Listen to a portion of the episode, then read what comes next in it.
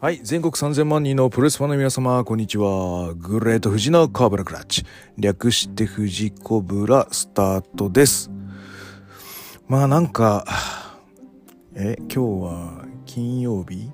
？5月21日の朝に撮ってます。いや、特にネタはなかったんだけど、なんかいろいろ、あのーいっぱい出来事があったので、あのーちょっとログ残していこうかなと。まずは、あの、ベルセルク。はい。えー、三浦健太郎さん、お亡くなりになりまして。で、あのーちょっとショックですね。一応ですね、なんだ？あのー、20巻ぐらいまでは、やっぱ買ってたんだけど、やっぱあまりに進み具合が遅いから、あの、やきもきしちゃうので、まあこれは、うん、まあ完結したら買うか、みたいな感じで、一旦ステイみたいな感じに、えーしてたんですよ。なんかそれが、ちょっと申し訳なく思いまして、そうそうそう。なので、ちょっとこれから仕事出る前に、空いてる関数、買ってない関数をチェックして、はい、あのー今日は仕事の帰りにベルセルク買って読んでいこうかなと思ってます。で、えっ、と、実際さ、あのードラゴンボールとかさ、まあ生きてるうちに了承とかあるんだろうけどさ、あのードラゴンボールにそっくりな、あのー絵を描く人がいてさ、あの引き継ぎみたいなのができてるじゃないですか、そのお話として。で、ベルセルクが未完で終わってしまうことに対するもったいなさってあると思うんだよね。で、ちょうどさ、その、なんつうの、クライマックスに畳みかけるような、ちょっとあの、ストーリー裏設定じゃないけど、あの、伏線みたいなので隠してたやつが、を徐々に出してきつつあったところなので、もうちょっと多分あると思うんだよね。その伏線回収に向けてのフラグ用の伏線みたいなのがあったと思うんだけど、そういうプロットとかね、あの、AI に全部叩き込んでさ、AI がこう完結までシミュレーションしたらどうなるっていう、そういうのをせっかく文明の利器あるんだからやってみてほしいななんて思ったりしてます。こういうのって何？家族が了承しないとダメなの？なんかやってほしいなと思って。ねプロットのその要素というか、なんか書き留めたメモをこうバーってやってそこから AI が推測して、あの完結まで書くみたいな。うんあってほしいよね。だやっぱりさ、それレベルで、そういう体制を整えなきゃいけない。いわゆるアメコミっていうのは、あの、出版社が権利を持ってるんで、あの、ライターは君、えーね、あの、デザインは君とか、あの、絵描く人は君っていう配置を決めてやることができますと。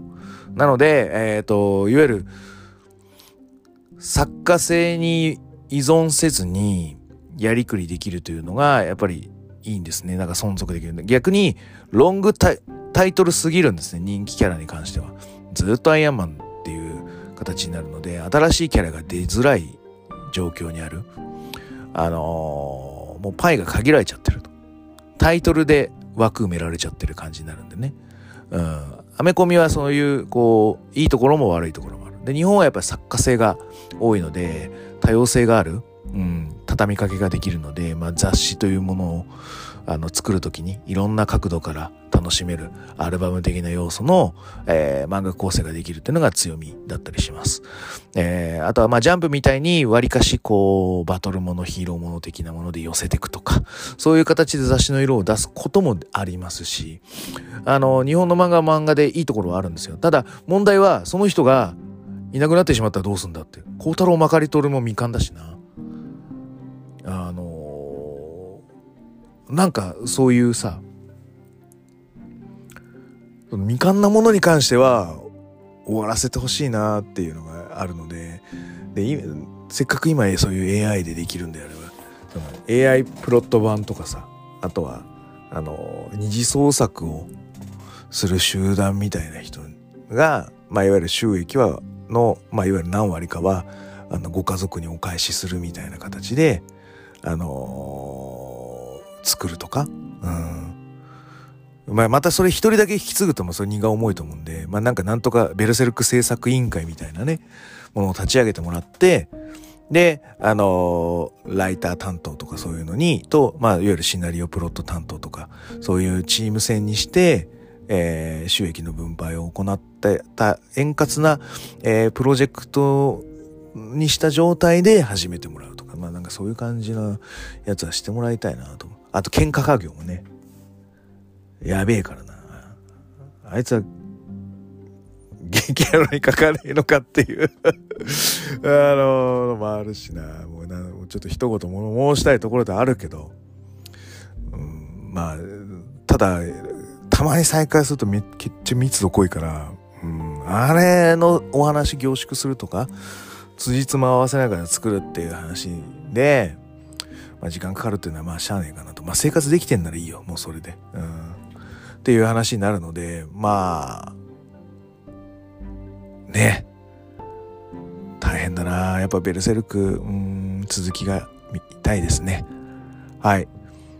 なんか、うん、そそんな続きものを書く同人誌みたいなの出たら買ってしまいそうな勢いですね、私ね。はい。このテンションでいくと。はい。そんな感じのものと、まあ、あと、楽器結婚という形で、はい。あのー、びっくりしましたね。はい。人間恥はまあ見てたので、その、ワンとスペシャルか。あのー、ああ、そうなんだ、よかったね、みたいな感じにはなりました。はい。なんか、精霊のような人じゃないですか。なんか浮いた話もそんなに聞かないし、ね。なんか、うん。そんなガッキーが結婚したのは、はい。まあ良かったねっていう感じですね。はい。星野源、うん、はそんなに、あの 物申すこともなければ、あの、うんね、なんていうこともない。あでも本当に、あ、こ、この、この、これが人気あるんだなっていうのは、ふーんとは思いましたけど、はい。いや、いいですね。山ちゃんとかも、やっぱり、なんて言うんでしょう。こう、いろんなゲットの仕方があるということが、うん、あるんだと思います。だからまあ、コミュニケーションって大事なんでしょうね。やっぱりその はい、と思いました。あの、息子もですね、公園で遊んでて、女の子と遊びたいんですけど、あの、遊ぼうって言えばいいんですけど、恥ずかしくて言えないらしくて、女の子の周りを ちょろちょろ走って、こう、アピールしてるみたいな。女の子の方も、あの、あの、うちの息子と遊びたいんで、パパ、ちょっと遊ぼうって言ってよ、みたいなことを言ってるあのー、公園の昼下がりみたいなのがあるので、うん、ね一言ね、遊ぼうって言えば多分 OK だったんだろうね。あなんかコミュニケーションっていうのは、こう、なんか短縮するうん、やっぱ要素なんだよな、常に。とは思います。で、そういうコミュニケーションの なんつうの、読解力みたいなのってのがさ、やっぱり SNS では求められてるみたいで、うん、あの、永田裕二さんのあの、つまんねえって言ってたんですに、申し訳ありませんって、あの、言ったら、なんかいろいろこう、燃えたみたいなで、俺なんか知らなくて、みんなそれに一言物申すみたいなツイートあったんだけど、リンク元とか全然なんかなかったから、な、何のこと言ってんだろうなとか思ってて、で、一日ぐらいこう、見てて、で、ま、何なんだろうなと思ってちょっと追っかけてみたら、あ、これかと思って、うん。試合がつまんなかったことに関して、ね、文句言うって、ああ、うん。やっぱりやってる側からすると、やっぱ作品を提供してるわけだから、それは面白いつまんない、あって当然ですよ。だから、申し訳ありませんでしたっていうのが普通なんですよ。で、逆に言うと、永田裕二って普段そういうキャラじゃないはずなんですよ。どっちかというと。あの、ふざけんなとかさ、こっちはプロだみたいな感じの言い回しをする、えー、ぐらいが永田イズムなはずなんですよ。で例えで言うならば、もう10年ぐらい前なんですけど、うちのアマチュアプロレスに永田乳児っていうですね、あの、レスラーがいまして、で、あの、えー、誰かが、その、アマチュアプロレスには、永田さん聞いてください。アマチュアプロレスには、永田乳児ってレスラーがいるんですけど、どうお考えですかとかっていうツイッターがあったら、永田乳児は一言こう引用リツイートで、ファックって流して終わったっていうのがあるぐらい、あの、何にしろ、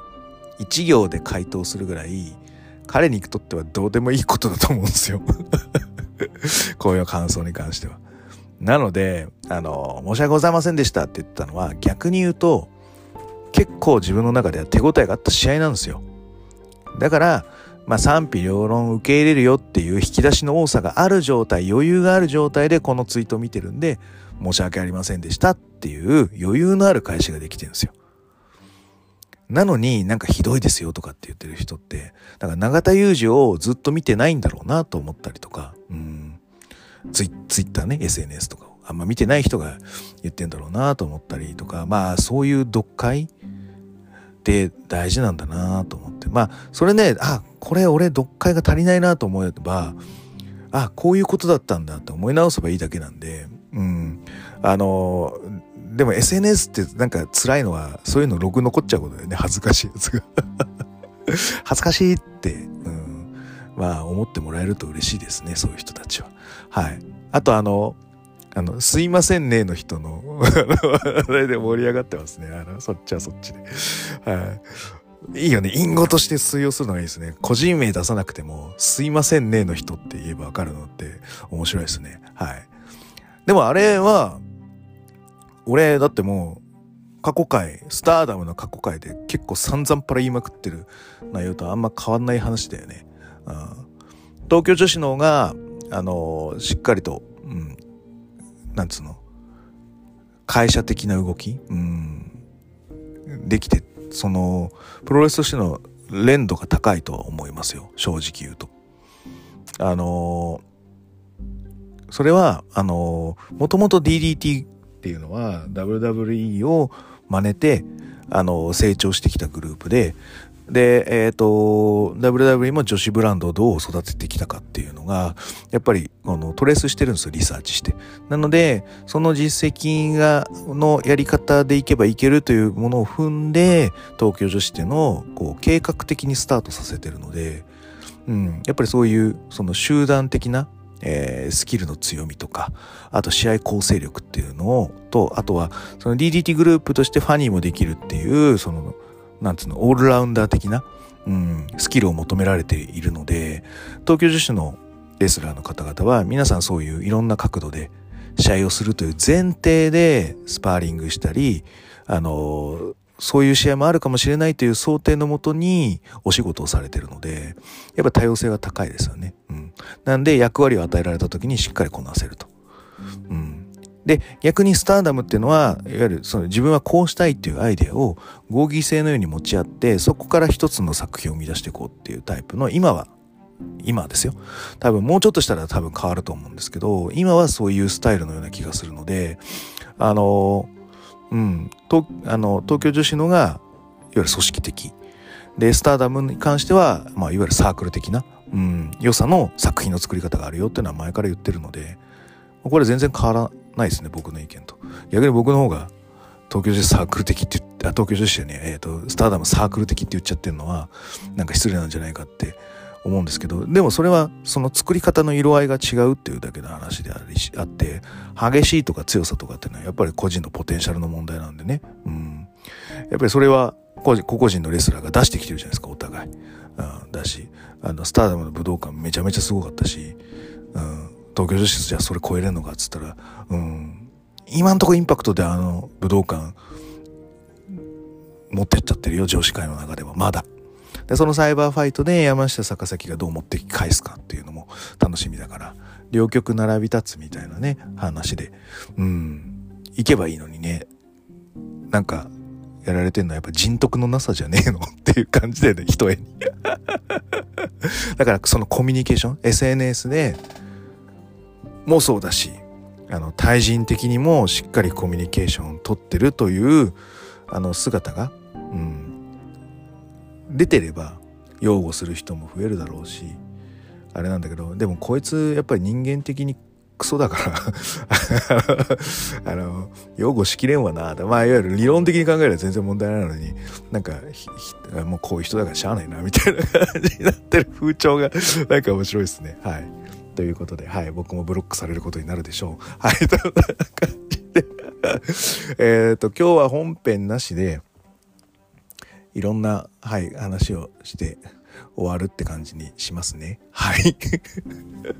あ、そう、楽器のおかげで、ちょっと、ヘイグループの話題が、あの、消えたので、あの、そこが、あの、良かったです。はい。えー、じゃあ、えー、グレート富士のコブラガッチ質問感想をお待ちしております。グレート富士の質問箱や、えー、ツイッター DM などどしどし送ってくださいね。また、えー、気に入っていただけましたら、サブスクリプションの登録、または定期購読のボタンを押してください。あの、最後に、えー、ハッシュタグ富士コブラでつぶえていただきますと、非常に嬉しいです。あの、今日のお話を変な人に拡散しないようにお願いいたします。はい、えー、それでは全国3000万人のプロレスファンの皆様、ごきげんよう、さようなら。